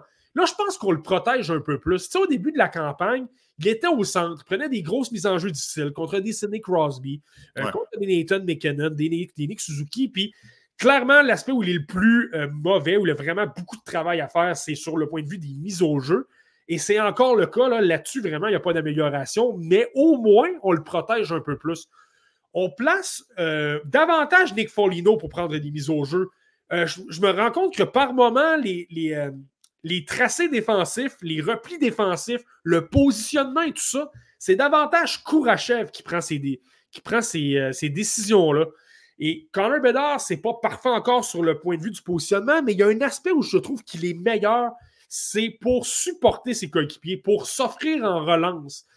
Au début de la campagne, il était un peu trop éparpillé, donc il pouvait recevoir la rondelle, mais à un endroit où il était plus facile de, à repousser le long des rampes, où il était, c'était plus facile c'était plus facile de lui faire provoquer un revirement. Alors que présentement, je trouve qu'il se positionne mieux et ça fait en sorte que ses relances sont plus efficaces et on le sait à quel point il y a un coup de patin absolument explosif. Là. Ben Donc, il est capable rapidement d'exploiter la zone, la zone adverse. Et là, ce que je remarque davantage, c'est que, puis c'est souvent ce qui fait la force des meilleurs joueurs de la LNH, là, Aussitôt qu'il y a la rondelle, ça ne prend pas énormément de temps. Il crée énormément d'attaques. Il, il, explose avec sa vitesse. Il sait déjà qu'est-ce qu'il va faire. C'est un lancer, c'est une passe. Il est excessivement bon là-dedans. Ah, puis honnêtement, tu, regardes Connor Bedard hier, certains, euh, avec raison, le premier but qu'il a marqué, il soutient la rondelle au défenseur. Ça prend même pas une demi-seconde, bang, la rondelle est dans le filet, puis le gardien est comme Wow, j'étais pas prêt. Et moi, c'est vraiment son deuxième but, Marky. Il, rentre, il rentre hors l'aile il y, a, un certain angle avec le gardien, il se fait face au gardien, mais à la dernière seconde, va étirer les bras pour changer l'angle de tir. Petit lancer des poignets précis, puissants, vraiment comme un dard. Mm. Pas un lancer qui, qui est allé craquer. Il a juste changé son bâton, il a décoché un petit flic des poignets. La rondelle était dans le filet. Sincèrement, c'est spectaculaire ce qu'il apporte depuis le début de l'année. Et là, plus tard dans la rencontre, les Panthers de la Floride, on applique euh, de l'échec avant, on veut déranger un petit peu Connor Bedard, on le frappe solidement le long de la bande. Immédiatement, Nick Foligno, les gants sautent. on voit que c'est une équipe qui se tient. On voit que ces, ces acquisitions-là de Foligno et de Perry, vraiment porte les fruits à Chicago. Et Luke Richardson, c'est évident que c'est l'ambiance qu'il veut créer autour de Connor Bedard. Et je pense que c'est l'ambiance parfaite pour que le jeune se sente à l'aise et puisse grandir à travers tout ça. Il y a une chose, là, je trouve qu'on n'a pas souvent mentionné dans le cas de Connor Bedard, même lorsqu'il jouait dans la WHL. On s'entend que lorsque tu es un joueur générationnel à la Connor Bedard ou à la Connor McDavid ou à la Sidney Crosby, les joueurs vont être constamment portés de vouloir te faire perdre patience, vont donner des coups de bâton, vont aller te parler, vont tenter de te déranger de toutes sortes de façons. Souviens-toi de Brad Marchand lors du, euh, du, euh, du ben oui. la soirée de son retenu euh, jusqu'au banc. C'est ça, avait tenté de l'amener jusqu'au banc. le deuxième match entre les deux équipes avait tenté de le déranger à nouveau. Là, hier, ce qu'on a remarqué, c'était Matthew Kutchuk. Matthew Kutchuk, là, il y a eu souvent des mêlées. tu parles justement de la mise en échec de Dimitri Koulikov où il y a eu une mêlée par la suite. tout le monde tente de le déranger, tout le monde tente de lui parler. Et tu remarqueras, tu remarqueras la réaction de Connor Bedard. Chaque fois que quelqu'un tente de le sortir de son match, c'est comme si. C'est comme, comme s'il se passait absolument rien. Ça ne le dérange pas. Et là, là-dessus, si je le compare à McDavid et Crosby, c'est là qu'il me renverse. Lorsque tu tentes de le déranger, il n'y a absolument rien qui se passe. Il ne se laisse pas déconcentrer, même à la limite. Rappelle-toi justement le geste de marchand et il a le gros sourire, ça le fait rire. Oui, ça le faisait rire. Ça ne le dérange absolument pas. Ça, tout ça pour dire, là, même Crosby à l'occasion, et je sais que Crosby est difficile à sortir de son match, mais même Crosby à l'occasion, tu peux le voir qu'il est dérangé. Souviens-toi de euh, Brandon Dubinsky il y a quelques années avec les, Blue Jackets de Columbus. Le sortait constamment de ses gonds. Il y avait des mêlées qui étaient constamment en train euh, de se battre et tout ça. Même Crosby était capable de sortir de son match. McDavid, on le voit souvent, mais Connor Bedard, moi, c'est là que ça m'impressionne. Il n'y a, pratiquement rien qui l'ébranle. Tu sais. c'est Brandon Dubinsky, Marty, j'avais oublié ça. Merci pour les souvenirs. euh, McDavid, c'est surtout quand ça ne fonctionne pas, beaucoup de frustration. Mm. il va donner des coups, il va exprimer. On voit que son body language, clairement, il n'est pas content. On verra pour Bédard, c'est un début de carrière. Peut-être que lorsqu'il aura un passage à vide ou les Blackhawks s'en vont nulle part dans cinq ans, évidemment, tout ça pourrait changer. Mais tu fais bien de le mentionner. Puis, puis hier, Matthew Ketchuk, c'est pas juste je te parle, c'est je te parle, mais je te pousse. Je te parle, je te mm. provoque. Et, ça semble vraiment. Euh, euh, pas le déranger. Donc, intéressant début de carrière pour Connor Bellard. Vraiment spectaculaire depuis le début de la saison. C'est sûr et certain qu'il ne va. Il a probablement déjà son nom dégravé sur le trophée Calder. Bien des gens ne lui donnaient pas parce que, euh, écoute, il était peu entouré, peut-être qu'on ne faisait pas de points, mais pour l'instant, c'est vraiment bien parti dans son cas. Puis s'il maintient ce rythme-là, puis qu'il obtient 90 euh, points, écoutez, c'est parce que ça risque d'être son trophée à lui à la fin de la saison. OK, parlons de Leo Carlson, qui euh, lui aussi n'est pas piqué des verres, bien qu'il joue un petit peu moins, euh, parce que du côté des Ducks, on veut le ménager. Euh, un tour du chapeau, il y a quelques jours à peine contre les Flyers de Philadelphie. Vraiment, c'est un, un joueur qui a fait le saut rapidement dans la Ligue nationale. Certains voyaient Adam Fentilly devant Carlson. Moi, j'étais surpris, mais bien que je comprenais la, la décision des Ducks. Et honnêtement, il est spectaculaire. Ouais, ben, je sais pas si tu m'as vu, lorsque, lorsque tu as dit qu'il y, avait la, il y avait une main sur le trophée Calder, euh, Connor Bedard, j'ai un peu grincé des dents parce que, justement, tu as Léo Carlson qui, lui aussi, de l'autre côté, à Anaheim, c'est assez impressionnant ce qu'il accomplit, puis ça me surprend encore plus. ouais, mais au moment où on se parle, tu, mettrais Bedard devant Carlson pour le Calder. Oui, mais de là à dire qu'il y a une main sur le trophée, non, c'est extrêmement serré, moi, je pense. Je pense que Léo Carlson, les prestations qu'il apporte. Non, mais tu oublies le facteur, oublies le facteur Chicago, je pense. Tu sais à quel point c'est important le marché. Tu as Anaheim et Léo Carlson, un Européen, contre Chicago, Connor Bedard qu'on entend tout le temps parler. Je pense que ça, ça y fait aussi je comprends cet aspect-là. Je comprends que c'est les journalistes qui votent pour le trophée Calder aussi. Donc, tu sais, on va toujours être porté à aller pour le joueur plus spectaculaire. Je dis pas que Léo Carlson n'est pas spectaculaire, mais ce n'est pas Connor Bedard. Ça, je comprends ce, point de vue-là. De dire qu'il est de loin en avant de Léo Carlson, Là, c'est là que je suis. Fair c'est là, là que j'achète moins. C'est davantage ça. C'est bien que je pense qu'on a une lutte. Moi, je pense qu'on a une lutte. Et, c'est de voir Léo Carlson comment il se comporte. Carlson, présentement, moi, je te dirais que ça me surprend encore plus que, que, Bédard. Bédard, je m'attendais pas mal à ce que ça se déroule bien. Je trouve qu'il apprend mieux que que ce à quoi je m'attendais sur le point de vue euh, défensif, comment se positionner, tout ça. Mais Carlson, moi, je ne pensais pas qu'il serait de calibre à déjà. Puis, on a souvent parlé du fait qu'il bégayait beaucoup. C'est quelqu'un qui était très timide. C'est quelqu'un qui n'est pas nécessairement le plus confortable au niveau euh, social. Il le devient, mais ça lui prend davantage de temps à, être confortable avec les gens. Mais là, de ce que tu vois, il est déjà confortable dans la LNH. Il a un calme impressionnant il est capable de réaliser des jeux, il est capable de se positionner de telle façon. Il n'y a pas grand-chose qui l'ébranle, lui non plus. Là, tu sens qu'il s'amuse aussi, il apporte des points, il a le gros sourire. Euh, je le vois avec Pavel Mintukov par moment dans des vidéos sur Instagram ou euh, euh, sur TikTok avant les matchs. Il semble s'amuser au niveau de, sa tenue vestimentaire. Il semble décontracté, il semble relax et tout ça je suis vraiment impressionné. Puis c'est de voir aussi à quel point, dans les détails, il est bien meilleur que Bédard. C'est quelqu'un qui se replie très bien. Défensivement, il travaille bien, il supporte bien ses défenseurs. Euh, les relances sont efficaces. Euh, il lui trouve également une façon, euh, si, si on a besoin d'obtenir un tir dans l'enclave, il va se déporter un petit peu, il va aller supporter un coéquipier, que ce soit un Troy Terry, un Trevor Zegras, pour obtenir des tirs et tout ça. Puis là, ben là, en plus, ce qu'on voit dans les deux dernières rencontres à Anaheim, là, c'est pratiquement le seul joueur offensif. C'est lui qui prend les, choses en main offensivement.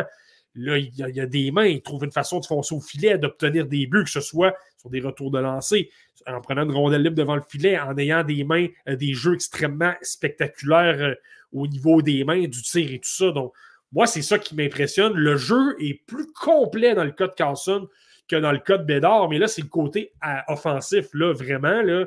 Il en fait beaucoup plus que ça à quoi je m'attendais. C'est pour ça que je parle, je pense, d'une lutte à, deux ou trois. Là. Ils n'ont pas le choix de le placer là, je pense. Ah clairement. Clairement, c'est une lutte, mais ça reste que si les joueurs maintiennent exactement le même rythme d'ici la fin de la saison, Léo Carlson aura connu une super campagne. Mm. Euh, reste à voir s'il va jouer tous les matchs. je regarde euh, mm. la, cédule des, des Ducks. Je sais qu'il a mm. joué tous les matchs depuis le début du mois, mais là, on a joué hier, on joue mardi, mercredi et vendredi. Du côté des Ducks, par moment, on a voulu y aller avec un calendrier plus allégé. si ici se retrouve à rejouer 65 matchs par rapport à 82, tout ça, ça va être des facteurs évidemment à prendre en considération, mais ça n'enlève rien sur le fait que Léo Carlson est vraiment euh, à la hauteur de son talent depuis le début de la saison. En fait, tu sais, Adam Fantilli n'a rien à se reprocher. Hier, euh, Jacob Chuba, euh, la, chicane est partie, puis Adam Fantilli est sauté dans le top, puis il s'est dit Je savais très bien que c'est Chuba, mais ça ne m'a pas empêché d'y aller. Il y, a, il y a quand même plusieurs joueurs qui se démarquent. Euh, depuis le début de la campagne. Logan Cooley du côté des Coyotes aussi, on entend moins parler. Oui, vas-y, Martin. En passant, tu parles de la mise en échec de Jacob Trouba des eaux. L'aimes-tu un petit peu, Dimitri Voronka, finalement? ben, je, je l'avais trouvé quand même chien contre le Canadien, parce que c'était quand même deux mises en échec dans le dos. Euh, en même temps, je comprenais que c'est ton premier match chez LNH, fait que tu veux te, te faire remarquer, fait que tu es un petit peu excité, fait que tu cherches un petit peu le contact, mais tu sais, deux fois. Mais c'est sûr que de voir Trouba à terre, parce que bien des gens n'étaient pas déçus de ça, c'est quand même été. Dans les dernières années, ça a été pas mal le, shérif de la Ligue nationale. Là, chez moi, Ryan Reeves. C'était le joueur qui fallait lever la tête lorsqu'il était sur la patinoire. Le Marty, je pense qu'on s'entend sur celle-là. Oui, oui, non, ça, c'est clair et net. Puis, tu sais, euh, c'est parce qu'aussi, euh, contrairement à Ryan Reeves, euh, Jacob Trouba, ben, il est capable d'apporter de l'attaque. Il est capable de te faire mal autre, autrement que par son jeu offensif. Et puis, tu sais, on s'entend, il patine comme le vent aussi. Là, Jacob Trouba, c'est l'un des meilleurs patineurs chez les défenseurs. Donc, ça, ça, il y a clairement un, aspect.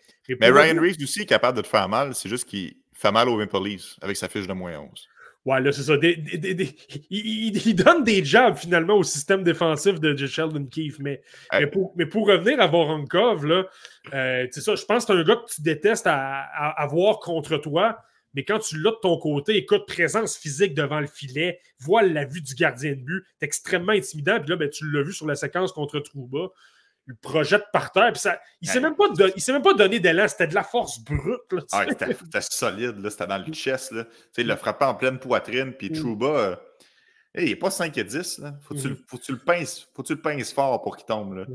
Il est tombé, là, lourd à terre. Si vous n'avez pas eu la chance de voir la séquence, allez faire un tour. Je pense que tu l'as repartagé, Marky, ça se passe. Oui, absolument. Je l'ai reposté sur euh, le compte X maintenant du podcast La Relève. Là, allez voir. Euh, je n'ai pas posté énormément de choses aujourd'hui, donc euh, retournez voir dans notre. dans notre historique, ça, ça, va, ça va ressortir assez vite. Hmm. Oui, donc on vous invite d'ailleurs, si vous n'êtes pas abonné à nos différentes plateformes, que ce soit YouTube, moi, je vais continuer à dire Twitter. X, je trouve ça vraiment laid. Euh, Facebook, euh, on est sur Google, on est sur euh, Spotify, on est un peu partout. Mm. Donc, c'est pour écouter les différents épisodes, comme celui-ci qui vient de se terminer à cet épisode très chargé de la WHL. On espère que vous avez apprécié encore une fois à la maison et on aura la chance de se reparler bientôt, Marky. Absolument, absolument. Encore une fois, la semaine prochaine, on va devoir réfléchir sur quelle ligue on va euh, on, va vous tenir informé. Moi, j'ai l'impression que ça va peut-être passer par le programme américain des moins de 18 ans. On n'en a pas parlé énormément souvent depuis euh, les débuts de la campagne. On a parlé de Cole Iserman, mais tu sais, les autres joueurs sont davantage dans l'ombre. Il y a un James Higgins qui vient de connaître un, tournoi, des cinq nations impressionnant, 11 points en quatre matchs. Donc, mais c'est l'année prochaine. Ouais, c'est ça. Mais on va, on va parler des espoirs admissibles au, prochain repêchage, mais on n'aura pas le choix de glisser un mot non plus sur, euh, sur Higgins. Là, donc, on, risque de se diriger du, de ce côté-là la semaine prochaine. Toujours intéressant le programme de développement américain. Et euh, toujours, comme on dirait, une année sur deux, c'est rempli de super vedettes. Euh, et là, après ça, ça peut être un petit creux de vague. est toujours étrange un petit peu comme phénomène. Donc, on aura plus de détails pour vous sur ce programme la semaine prochaine au podcast La Relève. Merci d'avoir été des nôtres et on se donne rendez-vous dans sept jours pour un autre épisode du podcast La Relève. Salut tout le monde. Ciao.